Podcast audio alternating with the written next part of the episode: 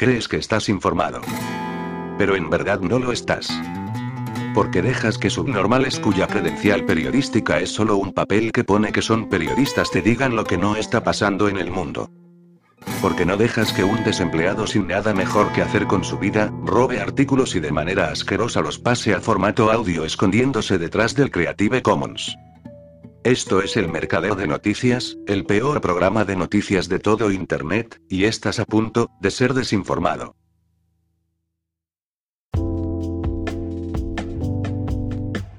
Rusia carga a las tintas contra Reino Unido con plena razón.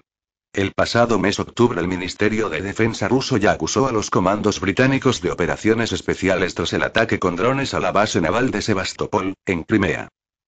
La preparación de este acto terrorista y el entrenamiento del personal militar del 73 Centro Ucraniano de Operaciones Marítimas Especiales fueron llevados a cabo por especialistas británicos con base en Ochakov, en la región ucraniana de Mikolayev, afirmó Moscú, mientras que Londres también fue acusada de participar activamente en el sabotaje de los gasoductos Nord Stream 1 y Nord Stream 2 unas semanas antes. Los portavoces oficiales de Downing Street rechazaron las acusaciones rusas sin poner demasiado énfasis en los desmentidos. Se trata de otro caso de desinformación procedente del Kremlin. Nada nuevo. Los comandos británicos de operaciones especiales, pertenecientes al Royal Marine Corps, que forma parte de la Royal Navy y del que también deriva el Special Boat Service, han sido desplegados en Ucrania en al menos dos ocasiones. Esta vez no es desinformación rusa, sino una confesión del general Robert McGowan, que fue su comandante antes de ser destinado al cuartel general de las fuerzas británicas en mayo de este año. Ya no intentan disimular. Ya hemos visto un atisbo del nuevo concepto de fuerza de comandos, que fructificó durante el horrible conflicto de Ucrania, escribe el general McGowan en las páginas del Globe and Laurel, la revista oficial de los Royal Marines. En enero de este año, el Comando 45 fue llamado, con muy poca antelación, desde Noruega, donde se preparaba para participar en el ejercicio Cold Response 22, para evacuar la embajada británica de Kiev a Polonia, asegura el general. Después la unidad de Royal Marines regresó en abril para restablecer la presencia diplomática británica en la capital ucraniana, que ya no estaba amenazada por las fuerzas rusas, y para proporcionar protección. Con sede en Albroath, Escocia, el Comando 45 cuenta con unos 500 efectivos. Adscrito a la 3 Comando Brigade, lleva a cabo tareas operativas en todo el mundo, según confiesa la Royal Navy. Durante estas dos fases, los comandos británicos apoyaron otras operaciones discretas en un entorno extremadamente delicado y con un alto nivel de riesgo político y militar, reveló el general McGowan. Es la primera vez que el gobierno de Londres admite oficialmente que las tropas británicas han participado en misiones encubiertas en Ucrania, al menos aparte de proteger recintos diplomáticos o entrenar a soldados ucranianos. En agosto, el Ministerio de Defensa reconoció que se había enviado personal militar británico a Ucrania para apoyar la presencia diplomática del Reino Unido y preparar el adiestramiento de las fuerzas ucranianas. No tienen función de combate, insistió. Nos tomamos muy en serio la seguridad de nuestro personal y este despliegue se revisa constantemente, añadió el ministerio. El general McGowan también reconoce que los Royal Marines han participado intensamente en el adiestramiento de cientos de militares ucranianos durante todo el verano.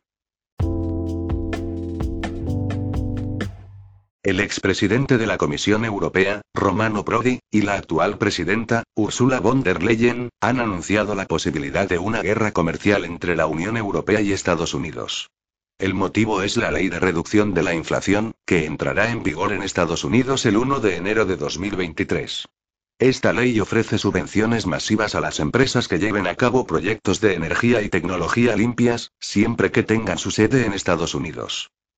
Eso supone unos 370 mil millones de dólares en subvenciones que servirán de incentivo adicional para que los gigantes industriales europeos se trasladen a Estados Unidos. Además, a la Unión Europea le preocupa que Estados Unidos acapare la mayor parte del suministro de metales de tierras raras, necesarios para la producción de paneles solares y eólicos, así como baterías y motores de coches eléctricos. Estas medidas, combinadas con una diferencia múltiple en el coste de los recursos energéticos, contribuirán a la absorción de la industria europea por Estados Unidos. Ambos parámetros alteran de forma crítica el equilibrio de la competitividad entre las empresas de la Unión Europea y las de Estados Unidos, lo que deja a las fábricas europeas ante una elección sencilla. Deslocalización o muerte. En una comparecencia, el gigante automovilístico Volkswagen no desmintió los rumores de que iba a cerrar centros de producción en Alemania, la República Checa y Eslovaquia debido a la escasez de gas. La empresa no dice nada sobre la ubicación exacta de las instalaciones de producción que se cerrarán, pero no es difícil adivinarla. Una vez desvelado el secreto, el proceso empezará a expandirse exponencialmente. Después vendrán los fabricantes de automóviles, las plantas químicas, las empresas farmacéuticas y muchas otras, que despedirán a cientos de miles de trabajadores.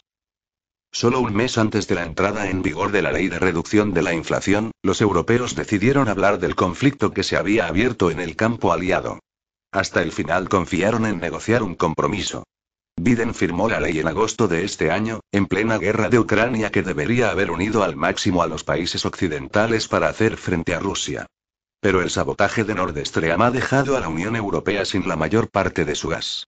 Y un embargo del petróleo en alta mar y una limitación de los precios podrían dejar al viejo continente sin petróleo ruso. Resulta que lo que es bueno para Estados Unidos no lo es para Europa, que se ha hecho dependiente de los recursos energéticos estadounidenses. Antes lamentaba su dependencia de la energía rusa y ahora lamenta lo mismo de Estados Unidos. Los últimos industriales europeos que dudaban acaban de ser convencidos por la ley de Biden, que es una de las principales herramientas para conservar el sillón presidencial.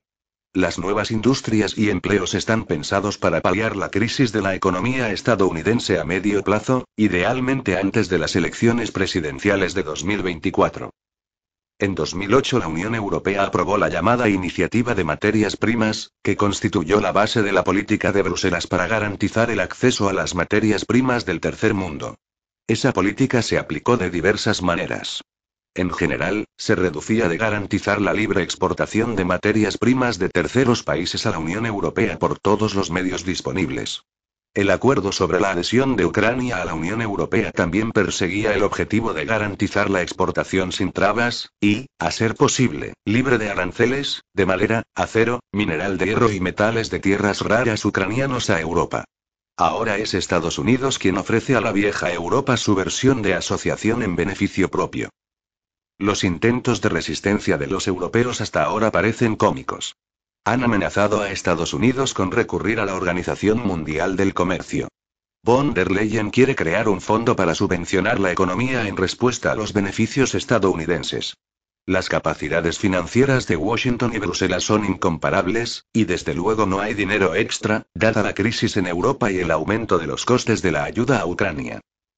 Los planes de la Unión Europea para obtener recursos energéticos alternativos parecen aún menos prometedores que antes de febrero de 2022. Por ejemplo, la estrategia del hidrógeno de la Unión Europea preveía organizar la producción de hasta un tercio del volumen de hidrógeno en Ucrania y en los países del norte de África desde donde se importaría a la Unión Europea. Nadie en su sano juicio construiría ahora costosos electrolizadores en Ucrania. El hidrógeno debía transportarse con gas natural a través de gasoductos ucranianos, que podrían cerrarse en cualquier momento en un país en guerra. Los países norteafricanos, como Argelia y Marruecos, ven ahora a la Unión Europea como un cliente debilitado, que pierde rápidamente influencia y solvencia. La política monetaria de la Unión Europea tampoco funcionará. El debilitamiento del euro y el alcance de la paridad con el dólar han contribuido al empobrecimiento de los trabajadores de la Unión Europea. Pero ha resultado ser un incentivo insuficiente para la industria europea, presionada por la crisis energética y los problemas sociales. Un mayor debilitamiento del euro como medio de mantener la competitividad de la economía no hará sino avivar los movimientos de protesta en el continente. Además, esa política no puede funcionar cuando Estados Unidos puede orientar su política monetaria en sentido contrario, y tarde o temprano lo hará bajando de nuevo los tipos de interés y debilitando el dólar, estimula sus exportaciones. Pero eso no ocurrirá hasta que Europa esté agotada, a pesar de las tibias protestas de los burócratas de Bruselas. Macron y Meloni bien podrían seguir la visita de Scholz a Moscú, pero no hay necesidad de asustar a Estados Unidos con un giro hacia China, que exigiría un replanteamiento estratégico de la política exterior de la Unión Europea, una reconciliación con Rusia y una alianza estratégica con China. Significaría una ruptura con Estados Unidos, que llegará más temprano que tarde. MPR21.info Link.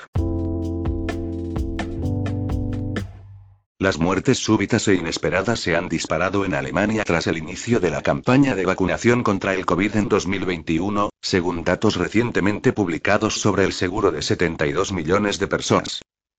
El número de muertes súbitas se ha más que duplicado desde que se introdujo la vacuna a finales de 2020, pasando de unas 6.000 por trimestre a 14.000 en la actualidad.